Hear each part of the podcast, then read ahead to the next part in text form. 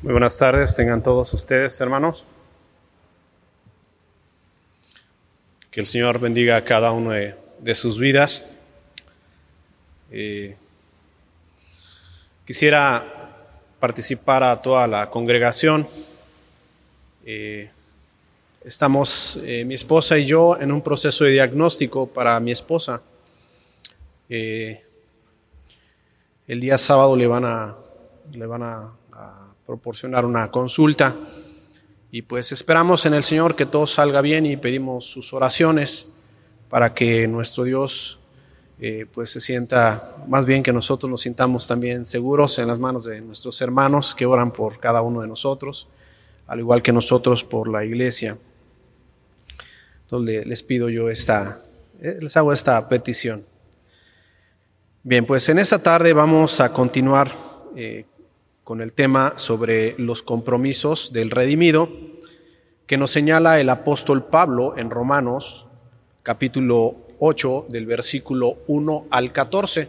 Vamos a, ir a la palabra del Señor, al capítulo 8, al versículo 1, y vamos a ver qué es lo que nos dice. No vamos a leer todo, todo de corrido, pero pues vamos a mencionar algunos versículos, pero vamos a empezar con este primer versículo que nos dice de la siguiente manera. Ahora pues, ninguna condenación hay para los que están en Cristo Jesús, los que no andan conforme a la carne, sino conforme al Espíritu. Pues el tema de ese día también tiene que ver con vivir según el Espíritu. Cuando hablamos de compromisos, cuando hablamos de esta palabra de promesas, compromisos, estamos sujetos a dos partes, una parte que extiende ese compromiso y otra parte que la recibe. Uno de los compromisos que nuestro Dios hizo con cada uno de nosotros, precisamente, es presentar la salvación para cada uno de nosotros y asimismo traernos a su cobijo, a su misericordia y salvarnos de aquel destino que nosotros teníamos. Ese fue su compromiso delante de los hombres.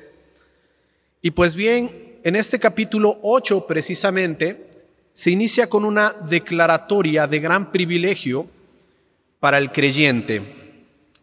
Esa es una gran declaratoria. En un, en un inicio, cuando yo estaba leyendo este capítulo, no pude dejar de mirar lo que aquí dice y que nosotros debemos comprender y captar constantemente, pues esta frase es clara, precisa y contundente para ser escuchada por cada una de nosotros. Esta frase dice, ninguna condenación hay, y hay un para, para los que están en Cristo Jesús. Ninguna sentencia condenatoria es vigente al día de ahora por parte de nuestro Dios para sus hijos, pues hemos sido libertados por esta intercesión en el castigo impuesto a la condenación predecesora en el pecado que fue pagado en su totalidad. Hermanos, siéntase usted en libertad de saber que Dios, a la verdad, pudiendo traer toda su ira en nosotros, pudiendo dejar caer su puño poderoso encima de nosotros, no lo hizo así. Pero hubo un pago. Un pago que fue descargado en su Hijo con este gran amor por nosotros. Hemos escuchado tantas veces la frase por amor a nosotros, hemos escuchado tanto esto dentro de la palabra de nuestro Dios, que no se nos debe de hacer o no se nos debe eh, figurar que es una palabra más.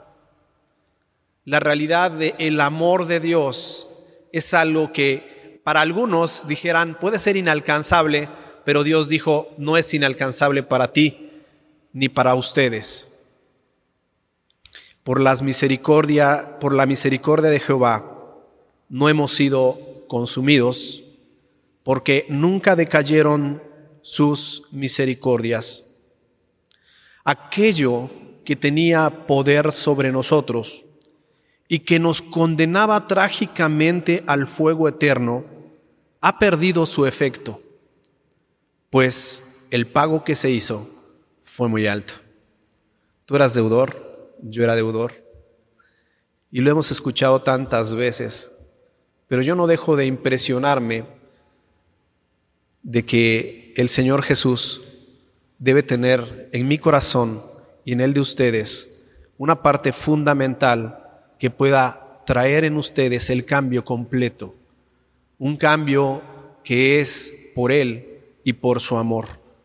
Si nosotros leyéramos el capítulo 7, en el versículo 7 hay una disertación que está haciendo Pablo precisamente, que dice, ¿qué diremos pues? La ley es pecado en ninguna manera pero yo no conocí el pecado sino por la ley, porque tampoco conociera la codicia si la ley no dijera, no codiciarás. ¿Por qué lo menciono bien? Pues porque esta es la ley que estaba anteriormente vigente por el pecado que nosotros estábamos cometiendo. Pero al día de hoy, Pablo, por medio de esta carta, está haciendo volver a todos aquellos que profesaban el cristianismo en Roma a considerar estas grandes verdades señalando el versículo 22, más ahora que habéis sido libertados del pecado y hechos siervos de Dios, tenéis por vuestro fruto la santificación y como fin la vida eterna en el capítulo 6 de Romanos, versículo 22. Y resuena en nosotros esta gran verdad que hemos sido libertados y todo el mundo debe saber que hubo libertad por nos, para nosotros por medio de nuestro Señor Jesucristo y no podemos quedarnos avergonzados por lo que somos, sino por lo que Cristo hizo en nosotros y la forma en cómo nos ha transformado. Es interesante también la forma en cómo Pablo dice esto, este compromiso que ya está dentro del pacto que Dios hizo, es un compromiso que nosotros tomamos y que debemos continuar e, haciendo en él. Hemos sido libertados y se escucha esta enseñanza que aún es vigente en estos tiempos. Dios puso en Pablo las palabras exactas, adecuadas para estos momentos, para que cada uno de nosotros y también para aquellos que viven a medias tintas, sabiendo de una salvación que te lleva a andar en el Espíritu, y se pudiera decir que en este profundo escrito se habla del mal comportamiento del hombre que lleva a Pablo a un grito de desesperación. ¿Cuál es ese grito? Miserable de mí. ¿Quién me librará de este cuerpo de muerte? Este versículo algunos lo toman como para justificar los hechos pecaminosos. Ellos te dicen, bueno, es que somos de Cristo, pero seguimos pecando constantemente. Pero la declaración hecha por Pablo debe comprenderse de la siguiente manera. El fundamento está en el sentir que Pablo tiene, que busca escapar sinceramente de aquello que lo tenía atado, es decir, del poder del pecado que lo aprisionaba y esclavizaba, pero en la continuidad de esta pregunta, está también la respuesta en un remanso que enseña, gracias doy a Dios por Jesucristo, Señor nuestro. En ocasiones, para mí, se me hace o se me hacía un poco difícil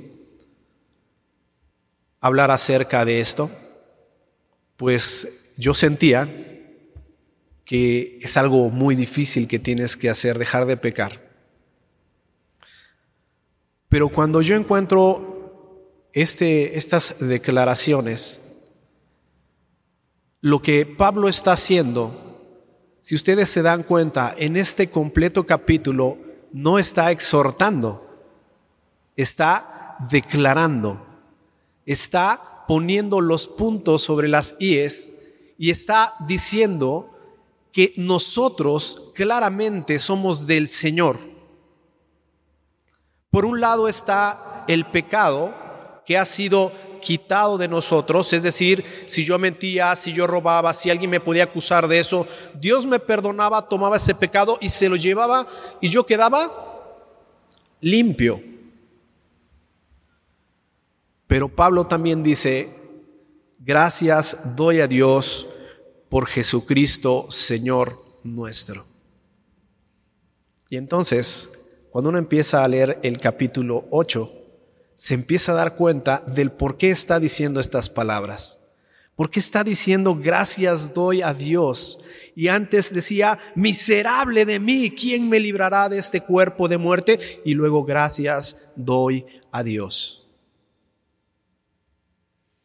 Si antes, cuando no conocías al Señor, dabas gracias por la luz y si eso, si te acordabas, ahora que conoces al Señor, constantemente tienes en tu corazón el darle las gracias continuamente. Pienso yo que en algún momento esta carta fue leída a viva voz y escuchada por los interesados. Aquel rollo se abría y en voz de algún amado hermano recibía una clara enseñanza esperanzadora que separaba el camino entre dos disyuntivas dos puntos que no deben perderse de vista en nuestra forma de vida. Y esto lo podemos encontrar en el centro de esta plática, en este versículo 9, que nos dice de la siguiente manera. Ponga mucha atención, tome su Biblia, ábrala y vea una declaración de Pablo que está afirmando lo que ya dijo con anterioridad. ¿A quién le está hablando? aquellos que habían conocido el amor del Señor.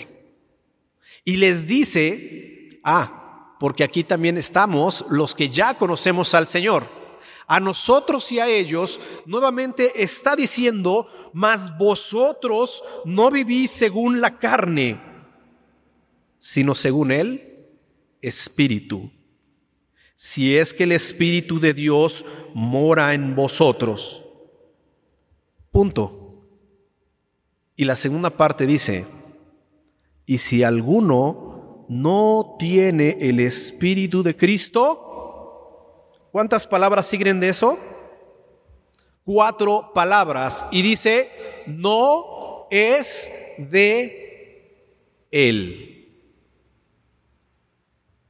Desde el momento que el creyente quedó unido a Cristo por la justificación, desde ese momento recibe la libertad acerca del pecado y será irracional desear volver a lo que se dejó voluntariamente. Lo voy a explicar de esta manera. Yo tengo mi encuentro con Cristo. Voy arrepentido y le confieso mis pecados, convencido claramente de que lo he ofendido y que le causó un dolor profundo con mi comportamiento. Y yo estoy presente de rodillas, con lágrimas en mi corazón, y le estoy diciendo al Señor, perdóname porque todas estas cosas que he hecho anteriormente ya no las quiero más. Y tú dices, bien, está llorando, está de rodillas, está delante del Señor. Pero a la vuelta, cuando esa persona se levanta y da la vuelta y sale de su cuarto, la pregunta sería, ¿volvería al camino que acaba de rechazar delante de Dios? ¿Volvería a ese camino? Y todos decimos, claro que no, por supuesto que no, o esto debiéramos decir. Sin embargo, es interesante que la misma carta se revela a sí misma y está declarando esto. Les está haciendo el recordatorio, les está diciendo lo que ya son, no lo que van a hacer, sino lo que ya son. Libertados del pecado. El pecado ya no tiene el poder que tenía anteriormente por el gusto de la carne, porque hay un gusto más grande. Y este gusto está en aquel hombre, en aquel varón que pensó en ti y en mí y dio su vida por nosotros. Decir dar tu vida por nosotros es increíble. Bueno, de una persona, a lo mejor un padre puede dar la vida por el hijo, pero si el padre muere, el hijo queda. En Cristo Jesús no, porque en Cristo Jesús el Hijo de Dios muere, pero resucita. Y al resucitar, nosotros tenemos en la mano, en el puño, la promesa esperanzadora que nos tiene delante de Él. Pablo presenta dos, dos, y solo dos opciones si lo captamos en este versículo, es importantísimo que lo captemos. Y debemos optar por una. No se puede en algún caso vivir según la carne y en el otro según el espíritu. Y esto es un compromiso.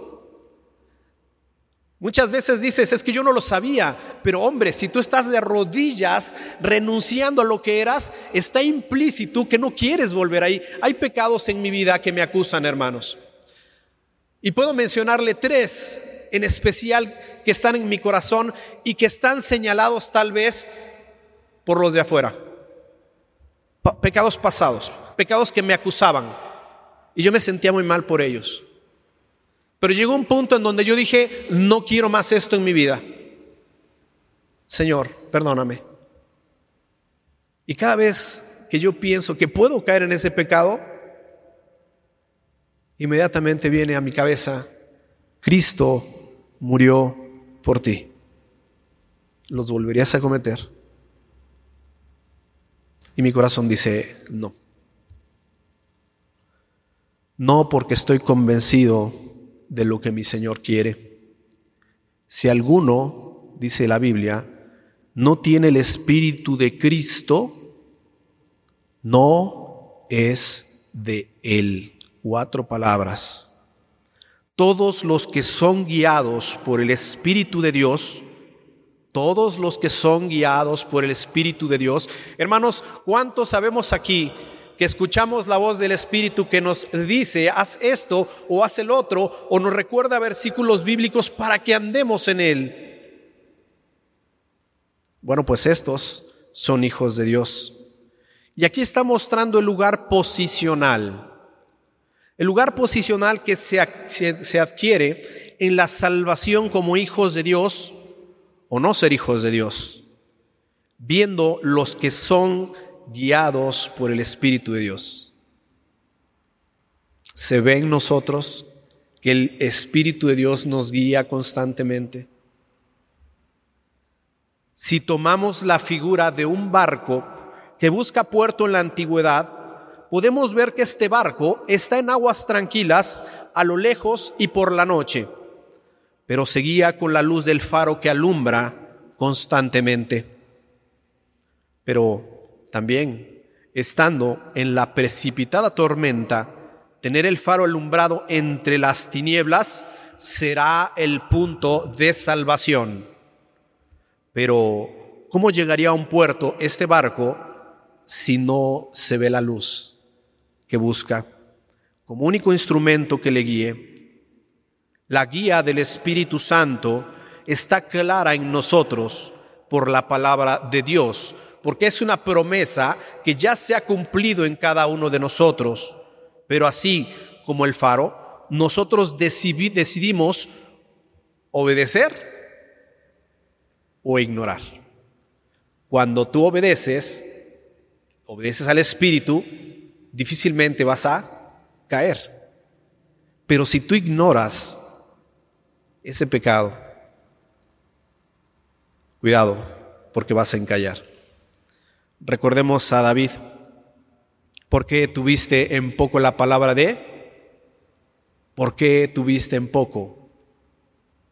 Y es interesante porque no le dice, hiciste esto, esto, esto y esto. No, le dice, ¿por qué tuviste en poco la palabra de Jehová? Cuando hablamos de pecado, hemos de entender que en el momento de nuestro rescate por el Señor, fuimos limpiados de todo pecado, pues esto erais algunos, esto erais algunos, mas ya no habéis sido, mas ya habéis sido lavados, ya habéis sido santificados, ya habéis sido justificados en el nombre del Señor Jesús y por el Espíritu de nuestro Dios. Es decir, en nuestras personas ya somos lavados, ya somos santificados, ya somos justificados. Ya que esto es así, podemos decir que si había mentiras, no las debiera haber más.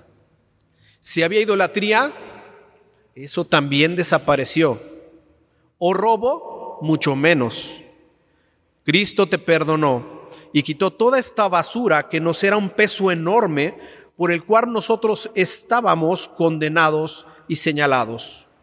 Pues esto éramos, mas ya habéis sido lavados, santificados, justificados.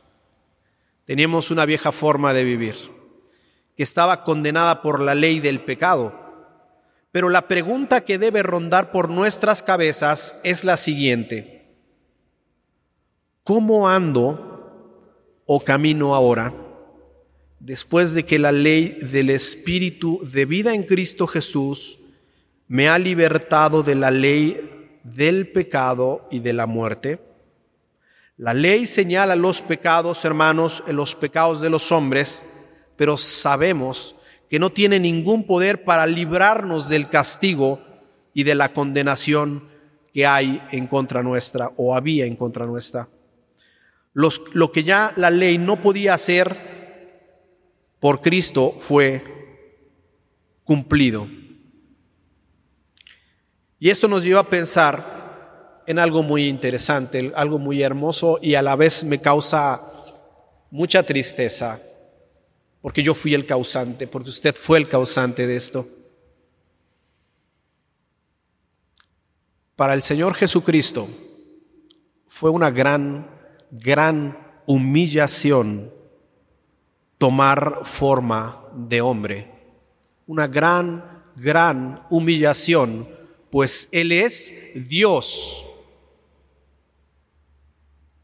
Pero hay una mayor humillación todavía aparecer como si él fuera pecador. Filipenses 2.8, recuerden lo que nos dice, y estando en la condición de hombre, se humilló a sí mismo.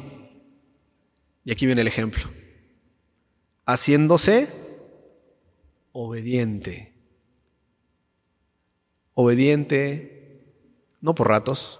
Hay que obedecer al Señor, no es por ratos. Dice, obediente hasta la muerte. Toda una vida consecutiva, todo un tiempo dedicado para enseñarnos a nosotros, para que nosotros viésemos en Él una esperanza grande y purificadora, santa y justa de vida, para que nosotros vayamos solamente a la meta que es el Señor, porque Él vivió de una manera perfecta. Se humilló y se hizo a sí mismo obediente hasta la muerte. Y no una muerte en un lecho en donde él descansó, sino dice la Biblia, y muerte, muerte de cruz. Si vemos a nuestro Salvador humillándose para que percibamos en él su gran amor, sí se percibe este gran amor, ¿verdad? Estás hablando de Dios. Dios que está en este lugar, en otra iglesia y en, todas partes está Dios. Y Dios bajó a esta tierra y se hizo hombre. Y se humilló por ti, y se humilló por mí. Y entonces yo arrodillado le digo, Señor, perdóname por lo que soy, perdona por lo que he hecho.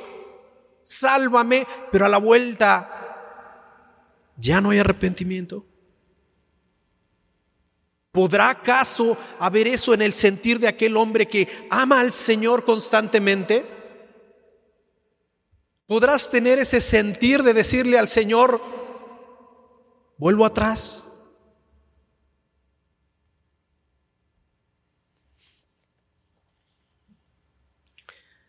En el versículo 4 dice, para que la justicia de la ley se cumpliese en nosotros, que no andamos conforme a la carne, sino conforme al Espíritu. Dos caminos otra vez. ¿Por qué Pablo tiene que repetir? Si ustedes leen el capítulo 8 completo, se van a dar cuenta que hay promesas hermosos, hermosas. Del versículo 4 al versículo 11 tienes hermosas promesas. Del versículo 13 al versículo 16 lo mismo, hasta el 18. En el versículo 21 hasta el 27 siguen siendo esas promesas, pero son promesas que también ya se han cumplido. ¿Y qué es lo que nosotros tenemos que creer en este día? Pues lo que conocimos anteriormente. Pero Pablo está recordando lo que somos y cómo debemos vivir delante de los del mundo y delante de nuestros hermanos. Dice, mas vosotros no vivís según la carne, sino según el Espíritu. Y pone una condicionante. A mí me gusta mucho cuando el Señor te pone una condicionante porque te dice, si es que el Espíritu de Dios mora en vosotros. Todos los creyentes, todos, no hay un solo creyente salvado por la sangre de Cristo que no posea el Espíritu Santo. Y este pasaje nuevamente no está exhortando, está declarando y está diciendo que vivimos según el Espíritu debajo o bajo su control, poniendo nuestra voluntad delante de Él. Si el Señor te dice, no mientas, no Señor, no quiero mentir y no voy a mentir porque te amo, Señor.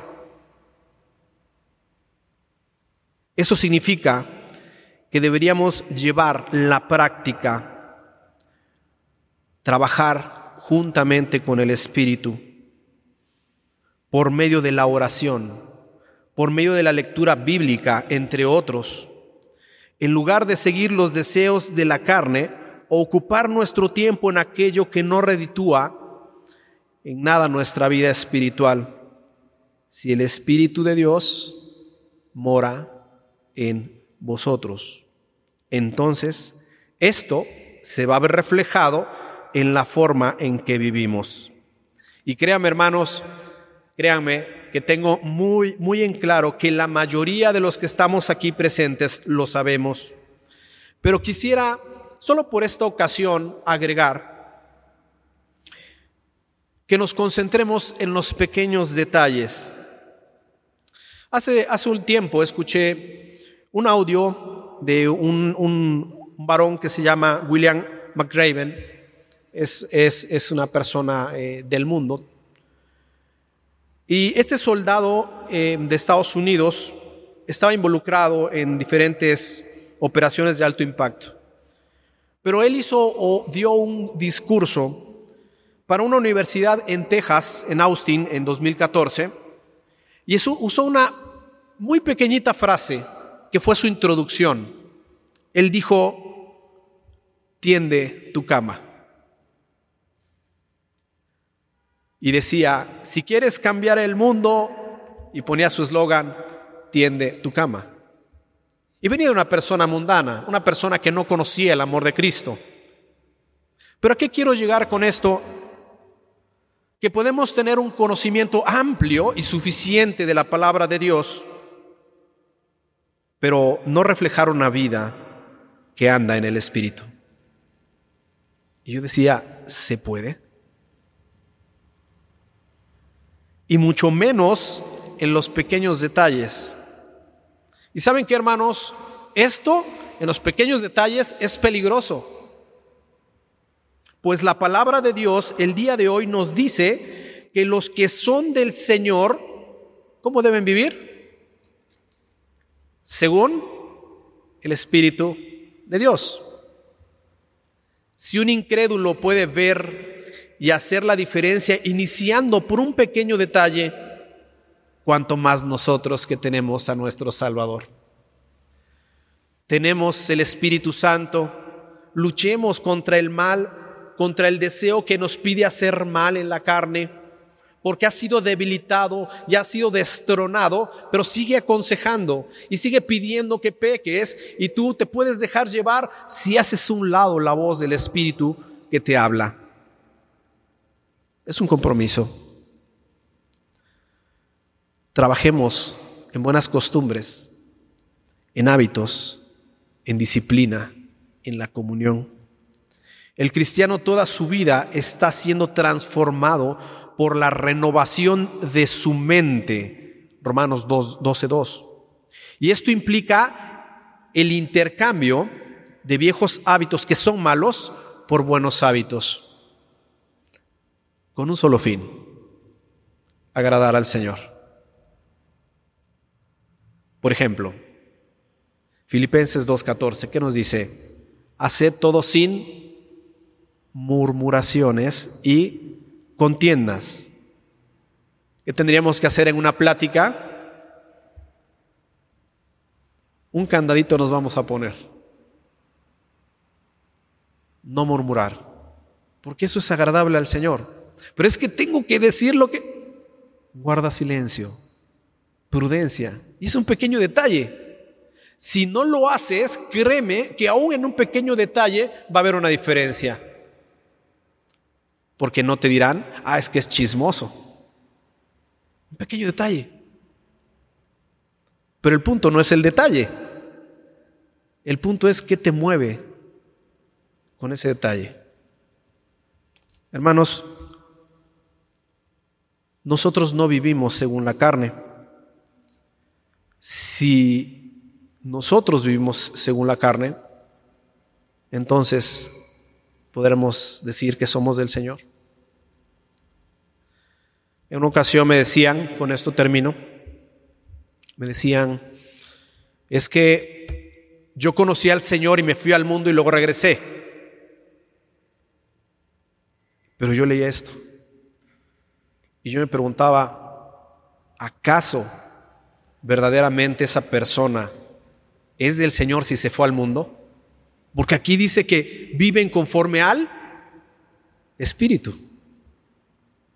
Y me quedé pensando y dije,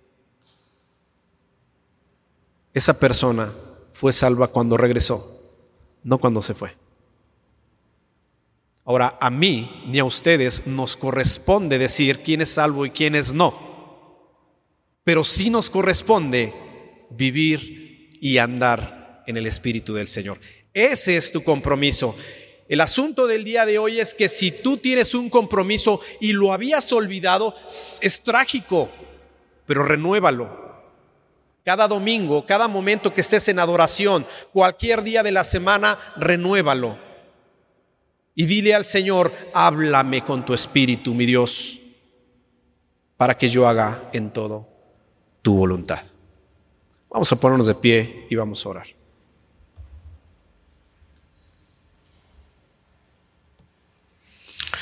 Amado Dios, te damos las gracias en esta noche, nos has permitido reflexionar en estos pasajes tan hermosos que nos hablan de vivir en el Espíritu. Nuestro Dios, tú has puesto estas palabras y rogamos, Padre amado, que queden en nuestra memoria, que bajen al corazón y que se demuestren con nuestros hechos.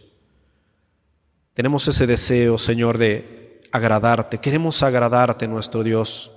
Gracias porque Pablo le recordó a aquellos cristianos en Roma cómo debían vivir porque ya habían sido ganados por la sangre de Cristo.